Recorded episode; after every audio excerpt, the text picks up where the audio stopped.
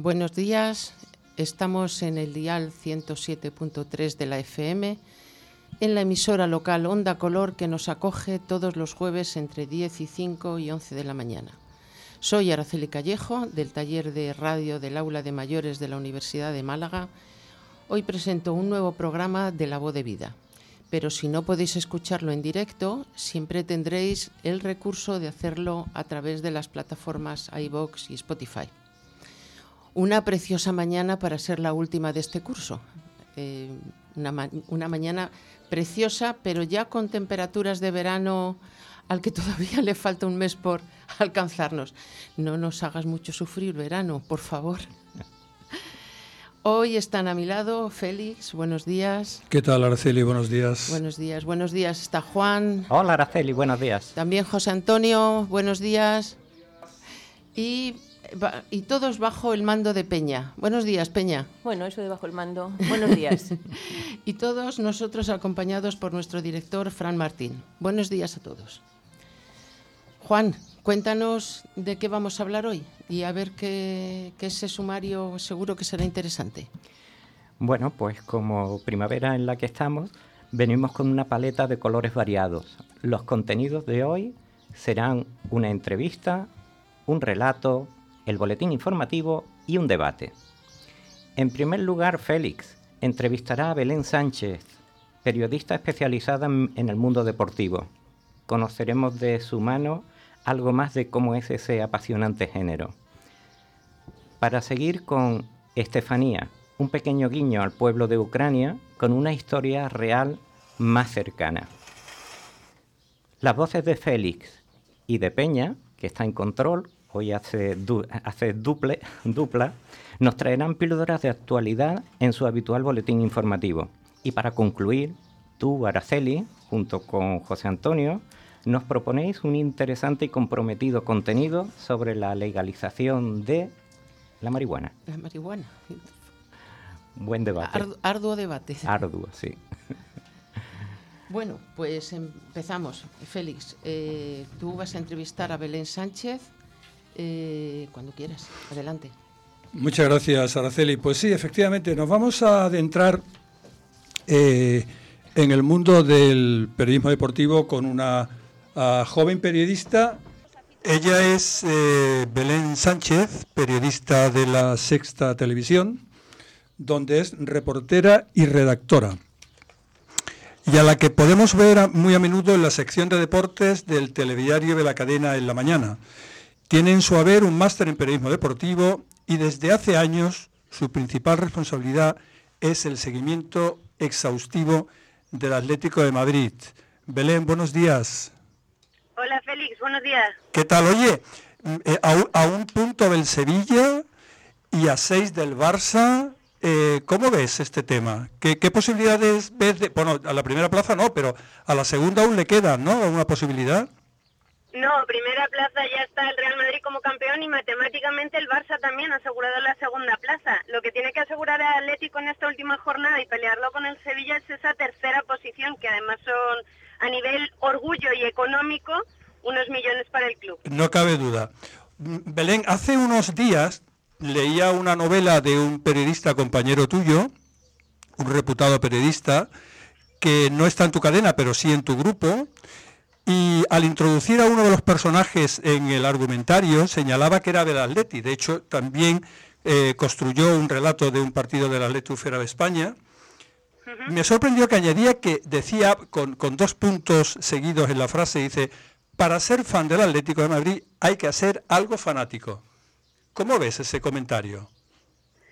Mm, no sé si estoy de acuerdo del todo. Yo creo que al final, al final tampoco los fanatismos son buenos, ¿no? Yo creo que para ser fan del Atlético de Madrid lo que hay que hacer es sentirlo de una manera especial. Es verdad que muchos clubes hablan de un sentimiento diferente, pero yo que llevo 13 años cubriendo el Atlético de Madrid, de verdad que ese sentimiento se gane, se pierda, eh, es diferente a cualquier otro club que yo haya tenido el, placer de poder cubrir informativamente. Los, los aficionados del Atlético son una afición especial, diferente, que durante muchos años ha estado acostumbrada pues a sufrir, ¿no? Les llamaban el pupas y ahora llevan desde la llegada de Simeone 10, 12 años eh, de una forma increíble, subiendo y se sigue manteniendo igual allá en la afición. Es increíble la actitud del Metropolitano ahora y antes sobre todo del Vicente Calderón. Fíjate que a mí, me, a mí me sugería la frase exactamente el, el,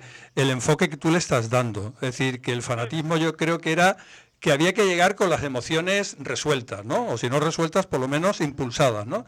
Que es una forma de ver al Atleti en su conjunto, ¿no? Sí, yo es que creo que fanatismo lo llevaría más al, al, extremo o a la connotación, digamos, casi negativa, ¿no? A lo que ocurrió ayer en Sevilla entre esas dos aficiones eh, que se enfrentan en Europa League. Eso sí es fanatismo. Lo de la afición del Atlético es una manera de sentir, no es, no es un aspecto fanático, no es un sentimiento más.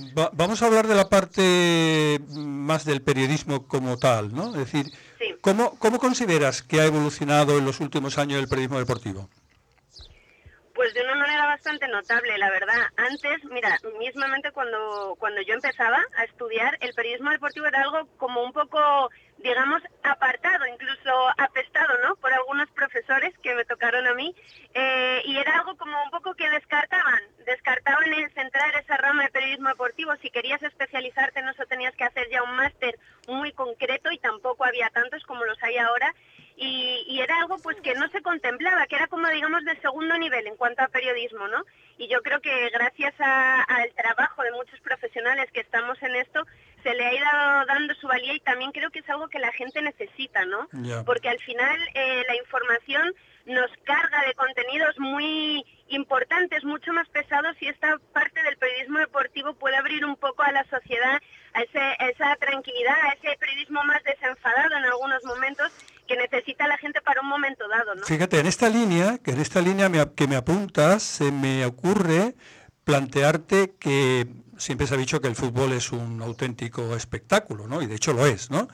Pero da la sensación de que, de que últimamente pudiera haber más interés por la parte rosa, ¿no? De, de los equipos, de todo ese, ese gran espectáculo que supone el, mundo del, del, fútbol, más allá de la parte económica. ¿no? ¿Tú, crees, ¿Tú crees que el aficionado o el, o el consumidor de noticias deportivas puede tener incluso más interés a veces por los aspectos personales de, del mundo rosa del fútbol que de lo propio deportivo?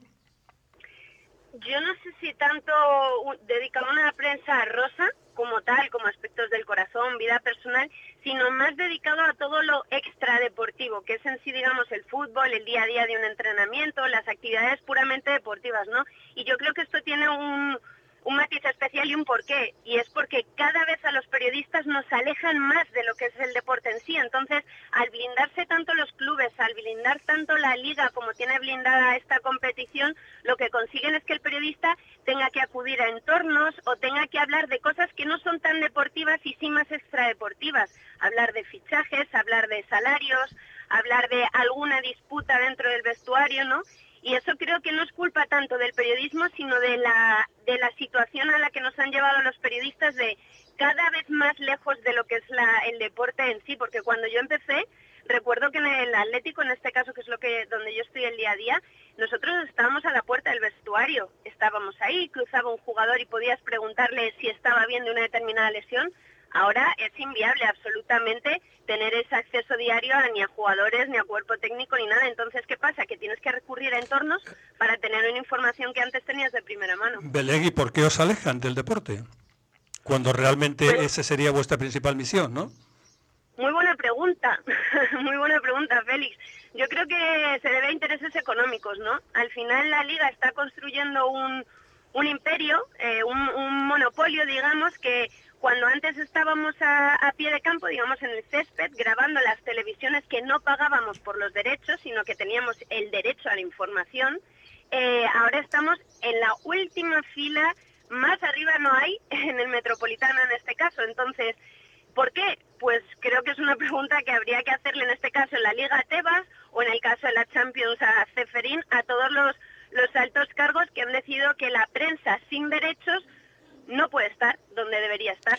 ¿El aficionado os ve como mm, incondicionalmente fieles al equipo? Es decir, cuando haces un comentario o redactas una noticia o intervienes en televisión y haces un comentario en contra del equipo, ¿Equivale a eso, igual que si el árbitro eh, se equivoca en pitar un penalti y se te viene una oleada de críticas hacia ti? Sí, es algo parecido. Ahí yo sí que creo que entra el fenómeno, el fenómeno fanatismo, ¿no? Porque al final no se tienen que olvidar que yo en este caso eh, estoy cubriendo la información de, diaria del Atlético Madrid, pero no tengo por qué ser del Atlético de Madrid y desde luego no debería opinar como un fan. Mi opinión debe ser lo más subjetiva, eh, lo más objetiva, perdón, posible y, no tender a, ciertos fanatismos. A mí, eh, por ejemplo, a nivel televisión, en televisión lo vives menos, porque al final tu directo es lo que es y a no ser que pase alguien a tu lado y te diga cualquier cosa, pues ese feedback no lo tienes, pero se ve mucho en Twitter, por ejemplo. Las redes sociales sí que hay mucho, mucho fan o mucho hincha que escoltado, digamos, por esa inmunidad, ¿no? Que no, no sabes quién es realmente, no sale con su nombre y apellido, sale con un nick, pues sí, un poco es más crítico con esas opiniones, pero yo creo que con trabajo consigues hacerte respetar. Y una, una cuestión ahora ya relacionada más con, la parte que tú más llevas, que es el marco televisivo, ¿no? Sí. Cuando estáis, cuando estáis frente a la cámara y tenéis detrás un, un enfoque de noticia deportiva, ¿qué aspectos son los más relevantes y qué aspectos piensas que impactan más en la audiencia? Pues yo creo que es importante tener muy clara la idea que tienes que transmitir, ¿vale? Hay muchos tipos de noticias, hay noticias más frívolas, otras más serias, más importantes, menos. Entonces yo creo que es muy importante la idea, que tengas claro el concepto. Al final nuestros directos en este caso o, cualquier intervención televisiva en un programa de media hora no puedes superar los, imagínate, muy, muy largo, los 30 segundos. Entonces, tienes que tener muy claro lo que tienes. Por ejemplo, en Jugones, que es el programa donde yo trabajo, eh, nuestras intervenciones en directo duran 15 segundos de media. Entonces, ahí no puedes pararte a divagar y a pensar en una idea, luego ir a otra. Tienes que tener claro el inicio y lo importante es que ese inicio y ese final sean impactantes para que la gente deje de hacer lo que está haciendo y se centre en lo que quieres comunicar tú. Hay deportes que visten mejor que otros, ¿no? Por la imagen, sobre todo, ¿no? Eh, yo que me gusta el tenis, por ejemplo, pues el tenis realmente en televisión viste bastante bien, ¿no? ¿Qué deportes desde tu óptica crees que visten mejor en la imagen y en la televisión? Mm, bueno, eh, a nivel realización es bastante complicado en muchos muchos deportes. Por ejemplo, mira, yo soy una apasionada de la gimnasia artística y, en caso de la realización eh, se trata de que ese realizador que se encarga de las retransmisiones eh, haga el espectáculo, porque muchas veces los, los planos, la imagen que da no es tan espectacular como debería ser simplemente por desconocimiento del deporte. Entonces yo creo que en este caso, pues sí, estamos mucho más acostumbrados a ver deportes como el tenis, como el fútbol, baloncesto. Por ejemplo, el baloncesto es un deporte muy espectacular a nivel audiovisual, solo hay que ver la NBA. Eh, son eh, canchas muy pequeñas con constante movimiento dentro de dentro de lo que está en la imagen y movimiento muy potente, ¿no? Desde, desde puntos muy cercanos. El tenis, por ejemplo, eh, muchas veces, si os dais cuenta, a nivel espectáculo, hay algunos planos que ponen a nivel de pista, pero que pierdes un poco la noción de lo que está pasando, ¿no? Por la velocidad de, de, ese punto, de lo que sea. Entonces, pues hay veces que tienes que perder un poco ese espectáculo, digamos, para transmitir bien lo que está pasando en el deporte. Entonces, yo creo que en sí el fútbol es uno de los deportes más completos que hay a nivel retransmisiones y, a nivel espectáculo y también por la cantidad que mueve de, espectadores, ¿no? Brevemente, Belén, eh, cuéntanos cómo están impactando las nuevas tecnologías, aparte de las que están directamente relacionadas con la con el audio y el y el vídeo, ¿no? ¿Cuáles, son las principales aportaciones que las nuevas tecnologías están haciendo en el mundo deportivo de la televisión deportiva? Sí, yo creo que es una, es una barbaridad lo que ha cambiado eh, el periodismo por, por las nuevas tecnologías y lo que es muy importante es que los periodistas se adapten a ello, ¿no? Por ejemplo, en nuestro caso, en el caso de Jugones, con José Pedro de Almando, estamos a la última, eh, Jugones y el chiringuito en nuevas tecnologías. Por ejemplo, mm, ahora está, tiene mucho auge las retransmisiones de Twitch, que es una retransmisión en directo que realmente al final es lo que estamos en tele constantemente, ¿no? Un programa en directo. Eh, entonces yo creo que el Twitch está entrando de una forma muy fuerte en lo que son las nuevas tecnologías, pero también creo que se deben seguir trabajando eh, eh, apps, digamos, como el Instagram o el Twitter, que también ya están asentadas en la sociedad y, todavía tienen mucho nivel que explotar. Belén, muchísimas gracias por acudir a esta cita. Ha sido un placer tenerte con nosotros. Ya te dejo libre para que acudas a tus responsabilidades. Buenos días y hasta pronto. Gracias, gracias, Félix. Un placer. Ufarte Kiko yo niño, ratón Ayala, Pantiqueredia. Antigle Viña del Ardo, Tony Simeone Grifa Pereira. Y San Román. Peiro Calleja Ovejero, tal Italia un tal cabeza. Zapatones de Bueno, eh, pues pasemos ahora a otro, a otro tema. Eh, Juan, nos vas a hablar de Estefanía, ¿no? un nombre ficticio para una historia real. Sí. Cuando quieras. Sí, muchas gracias. Vamos a ir un poquito de la canción ganadora.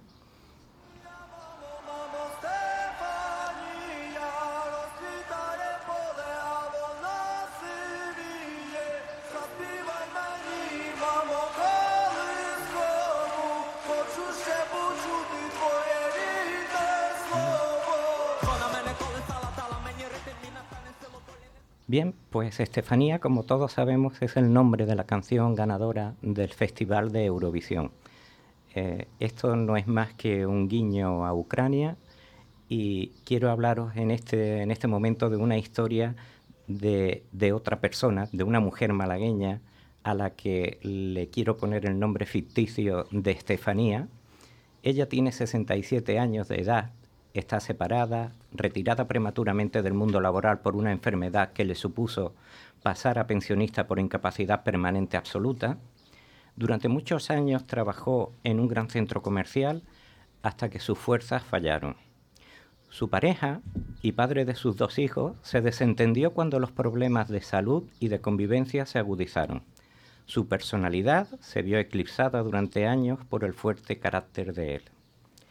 El mayor de sus hijos, incapaz de afrontar los problemas familiares, se alejó alistándose en el ejército. Apenas llama a su madre alguna vez. El hijo menor, mimado y consentido, es un perfecto nini de libro. No quiso o no sirvió para estudiar ni para trabajar. A sus 27 años surfea las olas de los videojuegos, la marihuana, los tatuajes, las malas compañías, la violencia. Convive en el mismo piso con Estefanía. No se le conoce trabajo, interés ni medio de vida alguno.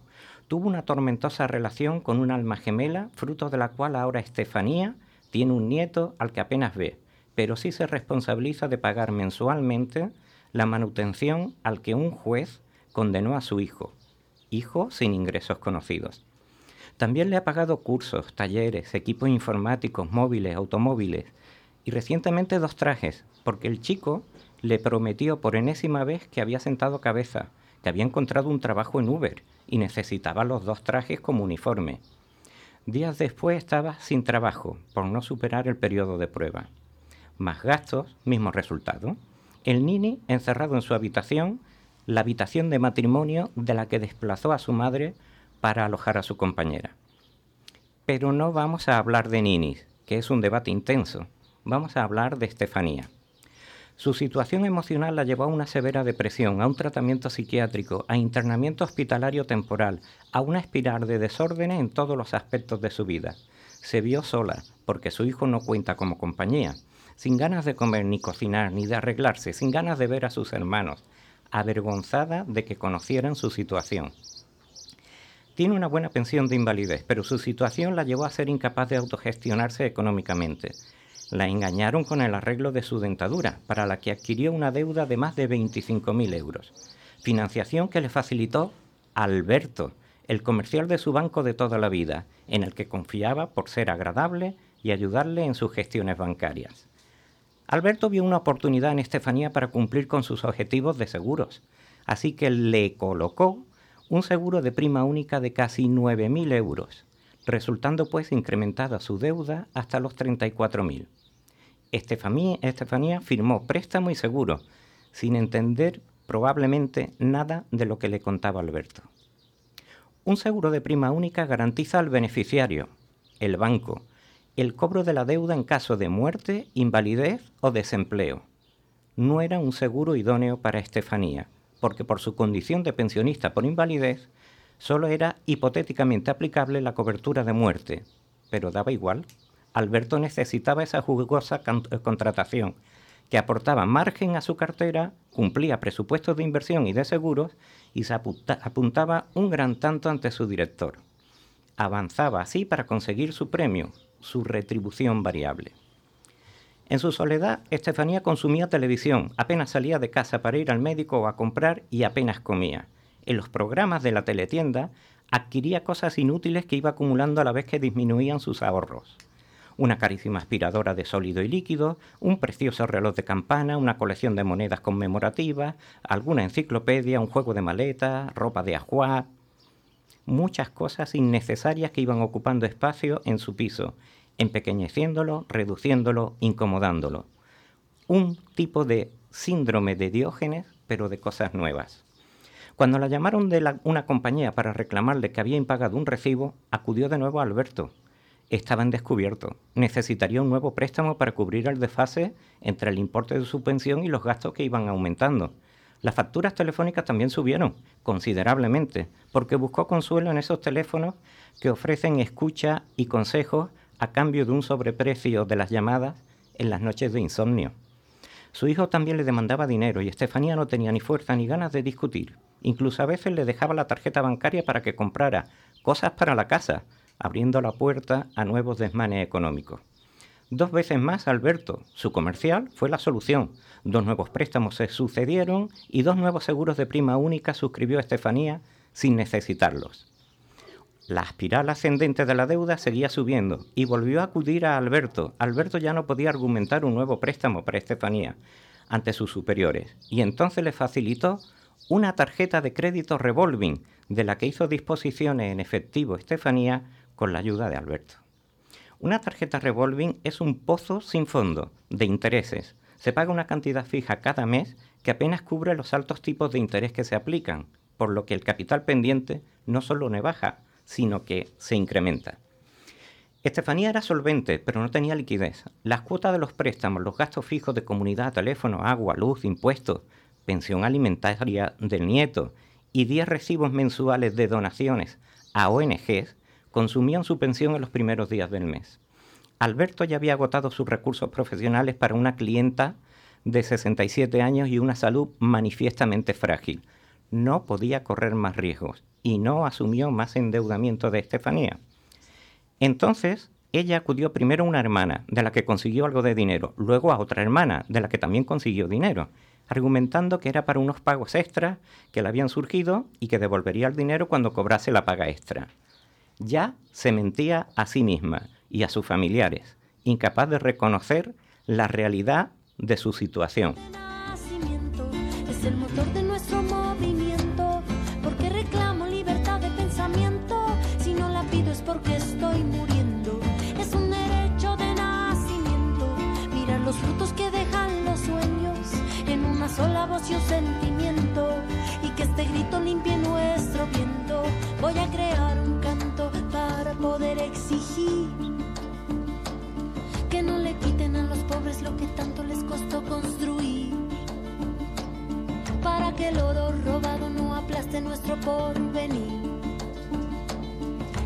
que tienen de sobra no les cueste tanto repartir.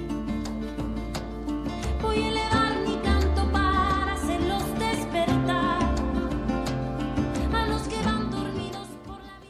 Bien, pues hasta aquí, salvo el nombre ficticio de Estefanía y de Alberto, todo es real, de lo cual doy fe personalmente.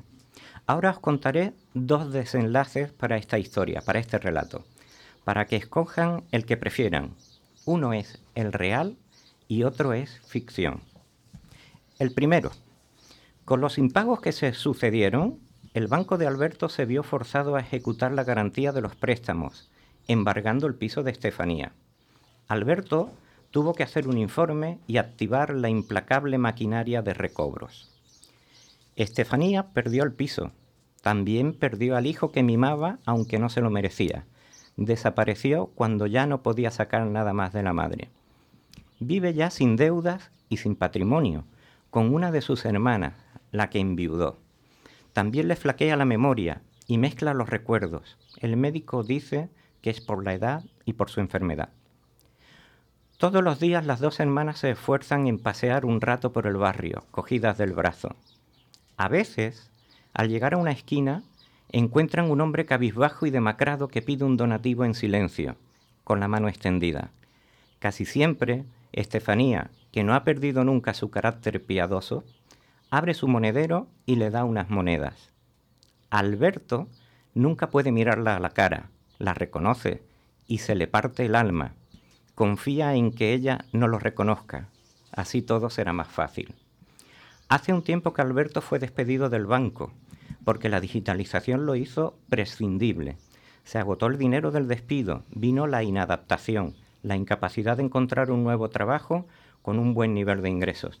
Llegó el frecuentar el bar, beber más de la cuenta, discutir en casa, la separación traumática, más bebida, el juego en el bingo, algunas drogas, la espiral descendente, vivir en su coche, la calle y de los comedores sociales. Todo esto con menos de 40 años. Dos vidas cruzadas, dos vidas rotas. El segundo relato, o el segundo desenlace, es que cuando volvió a recurrir Estefanía a una de sus hermanas, ésta le dijo que no le haría ninguna nueva transferencia, que no habría más dinero en efectivo. Lo que sí podía hacer por ella era acompañarla a pagar la deuda o hacer las compras que necesitara. Se vio atrapada, descubierta, avergonzada y reconoció que no tenía dinero, que no llegaba ya a fin de mes. La hermana la acompañó al banco a ver a Alberto, que le facilitó información de su situación bancaria. Más de 1.500 euros mensuales de cuotas de los préstamos y de la tarjeta revolving. Solicitó copias de los préstamos y comprobó que Estefanía había solicitado un total de 40.000 euros y que debía 50.000 por los seguros de prima única que suponían un sobrecoste de más de 10.000. Alberto dijo que eran las condiciones del mercado, igual que los tipos de interés aplicados del 8, el 10 y el 12%. Es lo que hay, argumentó. ¿Y los seguros de prima única con coberturas que no eran aplicables? Igual respuesta. Si quería el dinero, tuvo que ser con esos seguros. Le solicitó una, una refinanciación de las deudas en un solo préstamo para una sola cuota, para el que solo contrataría un seguro de vida. Las condiciones llegaron días después con una nueva visita a Alberto. Un solo préstamo de 50.000 euros al 12%, cancelando los tres existentes y aplicando los estornos por las primas de seguro no consumidas a amortizar el tercer, el tercer préstamo eh, hasta cancelarlo. Comisión de apertura del 1,5, condiciones leoninas para seguir agravando la situación de Estefanía. Un neobanco, fintech le llaman ahora, de esos sin oficinas, digitales, trámites por Internet, le concedió, gracias al apoyo de su hermana, un préstamo para reunificar deudas de 40.000 euros a 7 años al 5,99 de interés, con pocos papeleos, resultando una cuota de 650 euros, sin contratar ningún seguro, sin firmas ante notario, muy rápido y transparente.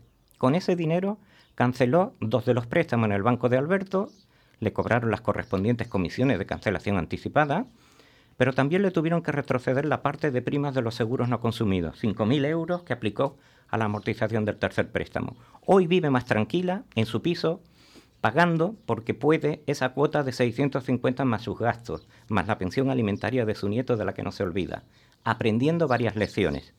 No más compras compulsivas, pedir ayuda a alguien de confianza cuando se tiene un problema.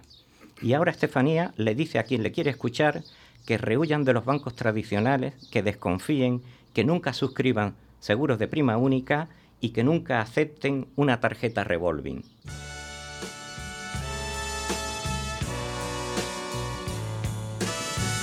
Me he pasado.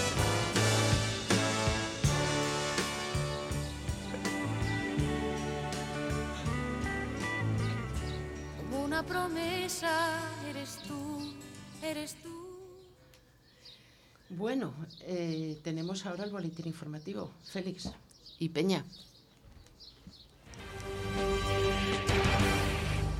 Sucede en Málaga. Boletín informativo de la voz de vida. La Consejería de Cultura da su conformidad a la modificación del tejado de la Catedral de Málaga. De esta forma se da un paso muy importante para la construcción de una cubierta a propuesta del Obispado El proyecto presentado persigue la solución de manera definitiva de las filtraciones y humedades que padece el monumento y que venían aumentando en los últimos años. Y ha recibido el reconocimiento de la Real Academia de Bellas Artes de San Fernando de Madrid, una de las entidades más prestigiosas a nivel nacional en el ámbito del patrimonio. Las hermanas hospitalarias proyectan un centro con 120 plazas para enfermos mentales. Podrán beneficiarse en este nuevo centro aquellos enfermos mayores de 16 años con retraso mental o trastorno autista con alteraciones graves y continuadas de la conducta.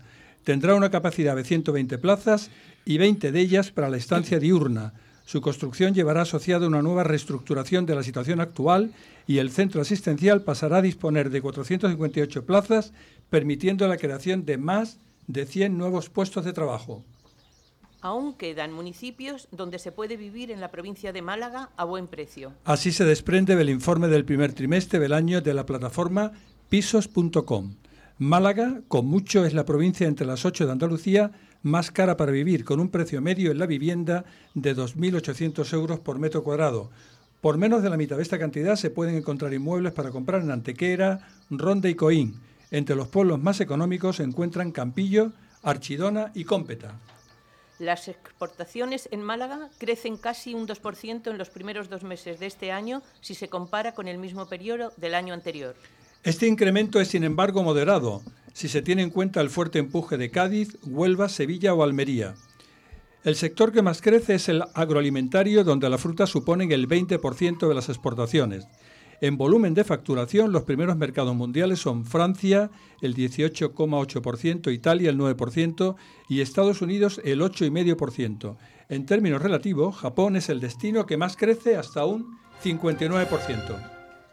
Ahora me toca a mí entrar en el, con, el tema tan complicado de la legalización del cannabis y, o marihuana, sí o no.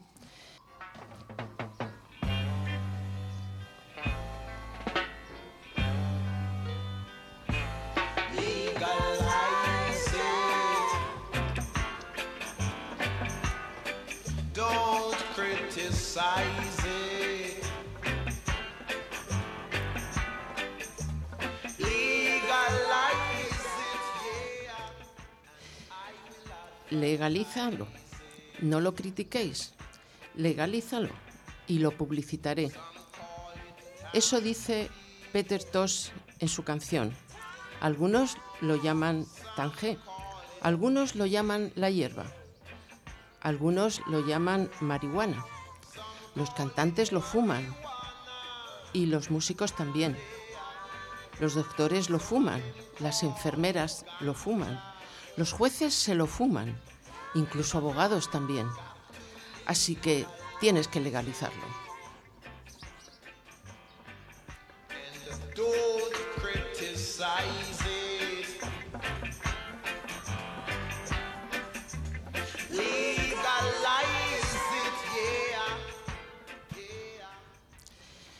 Una vez más, aquí en España se abre el debate sobre la legalización y regulación del consumo y tenencia de la marihuana o el cannabis.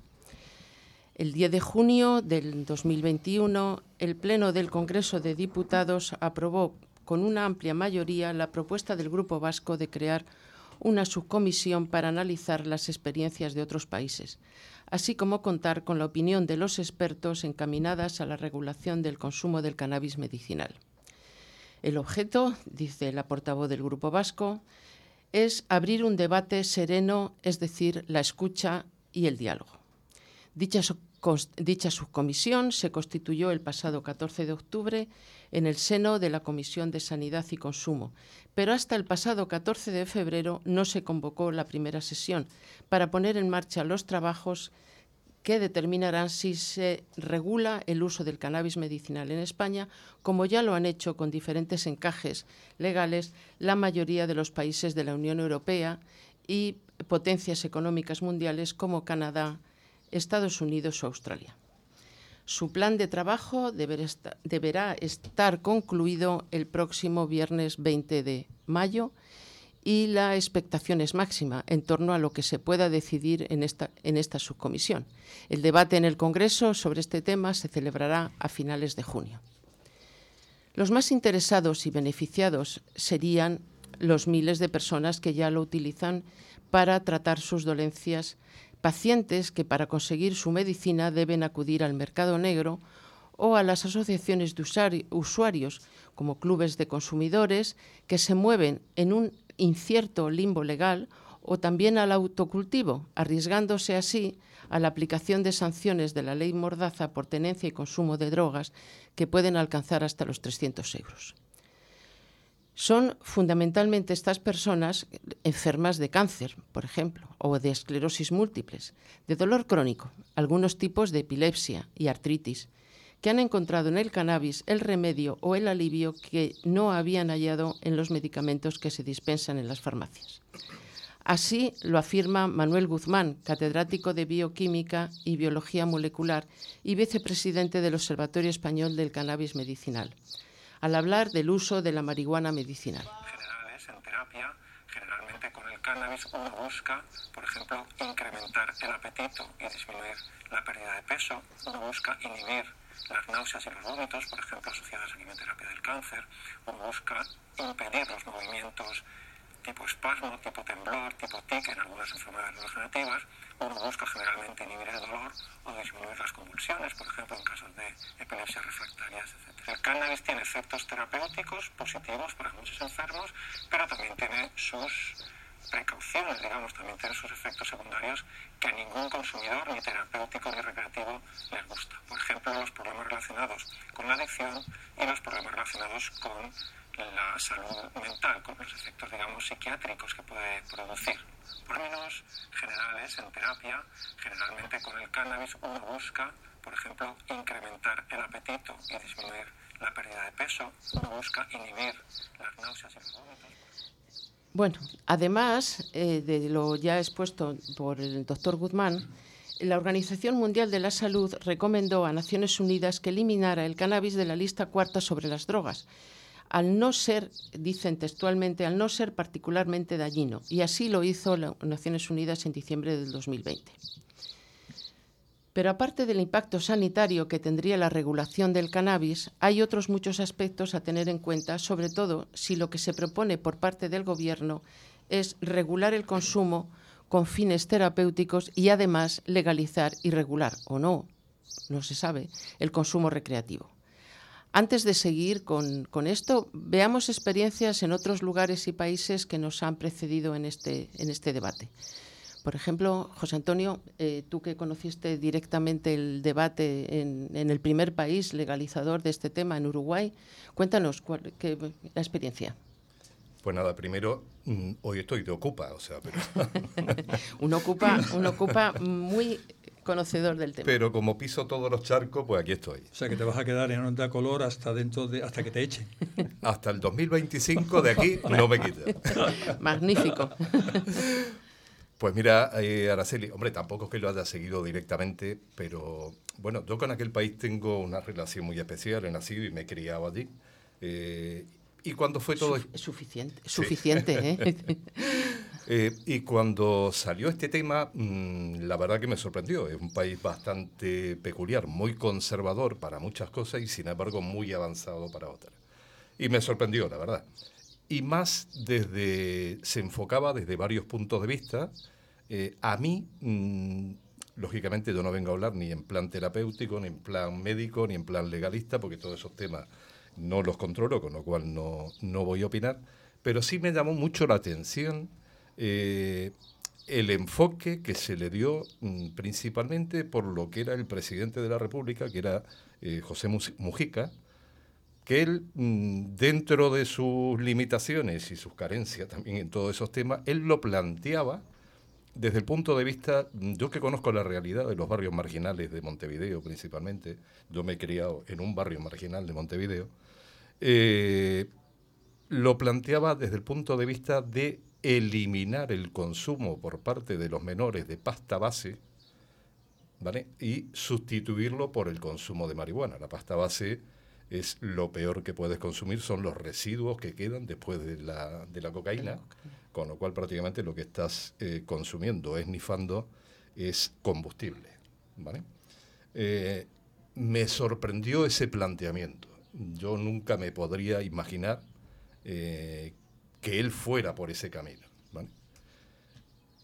También te digo una cosa, mm, seis años después de la aplicación de la ley, eh, esto no se ha conseguido. ¿vale? Yo no sé si habrá que darle más tiempo a que, se, a que realmente se pueda producir o es que no, por ahí no está la solución de este tema. O sea, eh, una cosa es el planteamiento, que lógicamente puede ser mm, con todas tus mejores intenciones y al final no se consigue. Entre otras cosas, lo primero, eh, para mm, poder comprar marihuana, tiene que ser en una farmacia de las que estén legalizadas, tú te tienes que registrar en el Ministerio de Salud como consumidor y después puedes comprar unas determinadas cantidades mensuales. Se calcula que una población de 3.400.000 hay unos 60.000 que están cumpliendo con esto, pero claro, esos 60.000 eran consumidores de marihuana, pero no delincuencia. ¿Vale? Eh, como si no me fumo un porro, que me lo he fumado de vez en cuando, que tampoco tengo por qué negarlo, y me, voy, y me doy de alta porque me gusta fumar porro. Pero lo que es la delincuencia, primero, no se va a registrar en el Ministerio de Salud, ¿vale? porque estaría metiéndose una soga en el cuello, y segundo, mm, no va a la farmacia a, comprarlo. Entonces, a mí lo que me llamaba la atención, ya te digo, ese era ese punto de vista que no se ha conseguido. Sí se ha conseguido en otra serie de cosas, terapéutico, medicinal, eh, el que lógicamente la gente está consumiendo una marihuana que pasa una serie de controles por los ministerios de salud y no sé qué, y no lo primero que aparece en el mercado. O sea, ha tenido sus partes positivas, pero también ha tenido muchas partes negativas. Es una experiencia piloto y como toda experiencia hay que darle su tiempo. Ya, desde el punto de vista socioeconómico, bueno, desde, sobre todo desde el punto de vista, desde el punto de vista económico, eh, los datos que yo he encontrado sobre Uruguay es que han crecido, mm, el Producto Interior Bruto ha, crecido con el tema de la, de la legalización del marihuana, con una creación de empleo, de pymes. ¿Eso es así o...? Hasta, hasta donde yo sé, que también, que vuelvo a repetir, que yo no soy el especialista en el tema, pero bueno, hasta donde yo sé, efectivamente sí ha crecido, pero es curioso porque ha crecido de forma ilegal. ¿Vale? o sea, tú creas una ley para legalizarlo y mira por dónde te sube el Producto Interior Bruto de forma ilegal, porque dentro de esa ley hay una cosa que está totalmente prohibida, y es el tema del turismo canábico. Ya. ¿Vale? O sea, eh, los famosos clubs que se han permitido era para consumo, pero de la población que se registrara en ese club. Y sin embargo, hay como una especie, no de mercado negro, pero sí de segundo mercado en esos clubs de turismo canábico, porque por ejemplo tú vas a Holanda y eso está permitido, y es totalmente legal. En Uruguay es como Holanda, pero sin estar permitido. O sea, creas una ley y te sale un grano por otro lado. Ya. Bueno, vamos a seguir con otras experiencias, en este caso de, solamente desde el punto de vista socioeconómico de, en Canadá, que fue la el segundo país que legalizó el consumo de, con fines, eh, vamos, con todos los fines en la legalización de la droga. Hay un informe de la firma Deloitte que analiza el impacto, económico y social de la controvertida medida que convirtió a Canadá en el primer país del G20 en legalizar el consumo recreativo de la marihuana. La legalización fue en octubre del 2018. El informe es de finales del 2021 y dice que en estos tres últimos años unos 151.000 empleos se han creado con, la entrada, o sea, eh, en relación con esta ley y ha contribuido al Producto Interior Bruto del país en alrededor de 34.300 millones de dólares, dólares americanos. Pero sigamos con España. Si el objetivo es el terapéutico, su regulación evitaría el peregrinar de estos enfermos de los que hemos hablado anteriormente en búsqueda del ansiado producto que alivie sus dolores y sus males, pudiéndolo conseguir en, por ejemplo, farmacias o centros hospitalarios, es decir, solucionar un problema de salud pública de manera fácil. Parece que desde este punto de vista hay consenso en una mayoría de los españoles. Estaría a favor de su legalización, según las encuestas del CIS, de un 90 o más de un 90%. Pero si el objetivo es legalizar y regular el consumo recreativo, la práctica unanimidad se pierde. El CIS dice que no alcanza el 50%, se queda en el 49,7% de los españoles que estarían a favor de su venta controlada. En este sentido, hay muchas discrepancias y muchos y muy diferentes puntos de vista. Habría que contener el, o sea, tener en cuenta el argumento de los psiquiatras en cuanto al, eh, que la consideran una puerta de, entrada a otras, a otras adicciones más duras, que el consumo eh, en los primeros años de, vida de, los jóvenes eh, aparece un claro deterioro de las capacidades cognitivas y problemas psicóticos. Y también, por otro lado, está que seguir siendo ilegal no ha disminuido su tráfico ni consumo.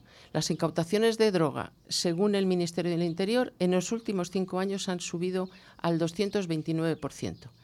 Y también en los últimos años se ha pasado del 14% que reconocían consumir ocasionalmente la marihuana a un 37,5%.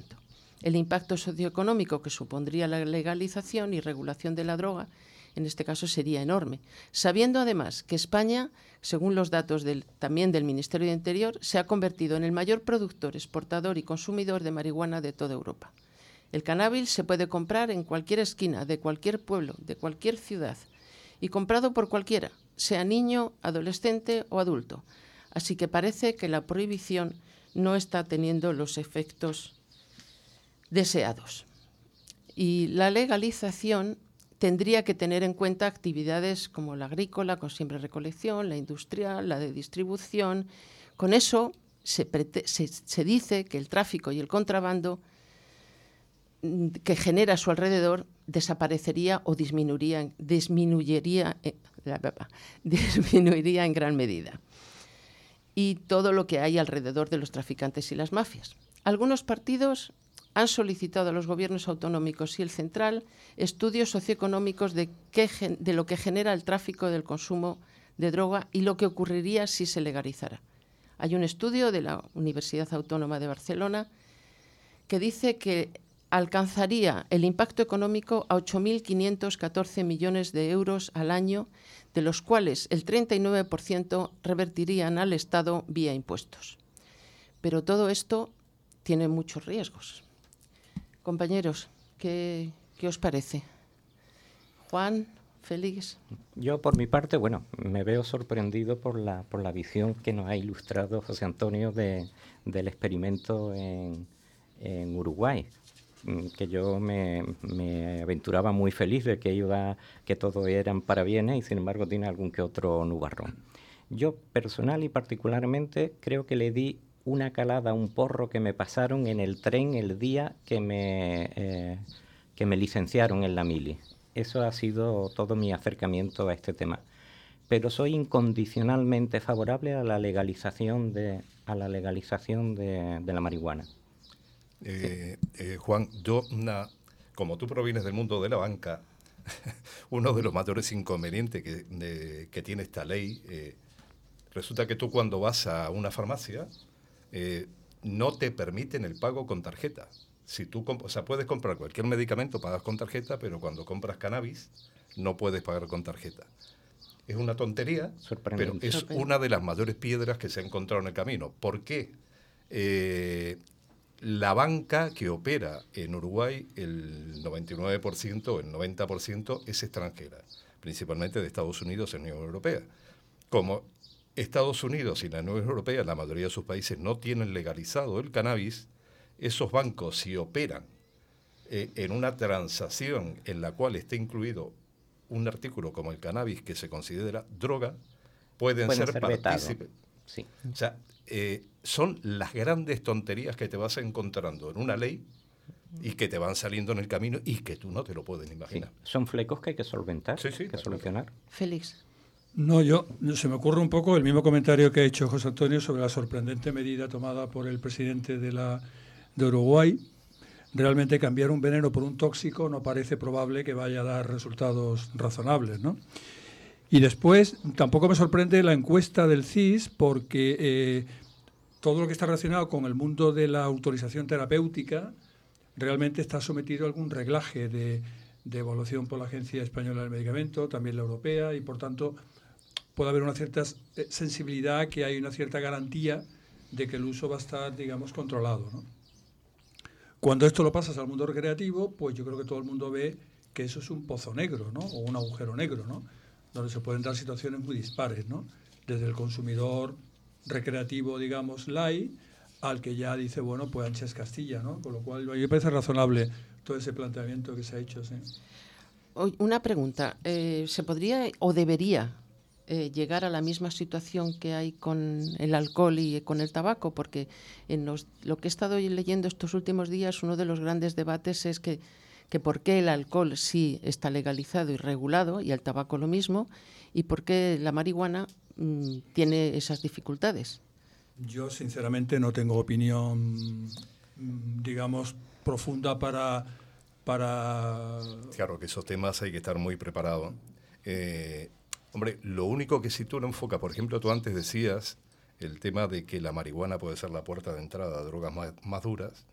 Bueno, pues yo te podría hacer el comentario, es como si tú me dices que tomarte una caña puede ser el paso de que mañana pidas un gin Pero esa es la, opinión, esa es la opinión de los psiquiatras, el que siempre argumentan que son los expertos. de todas formas, no, hay que, no, hay que, no hay que perder de vista que el cannabis realmente tiene un impacto en efectos negativos concretos. Correcto, Que no la tiene el alcohol. El alcohol si te tomas una botella de whisky tiene un efecto secundario, digamos, claro, nítido. Pero el efecto secundario eh, también psiquiátrico de las, de los, del cannabis es impactante, ¿no? Bueno, pues estamos llegando a, su fin y, voy a poner una canción de Louis Astron. Hemos empezado con Louis Astron el programa y lo terminamos escuchando con otra canción del, genio, una canción que se llama Muggles o, o Cigarrillos de la Risa, que parece ser que los consumía con fricción es una pieza instrumental, no, eh, no le vamos a oír a... Labios tenía para, para eso. es una pieza instrumental de 1928. En esa época la marihuana no era ilegal en Estados Unidos.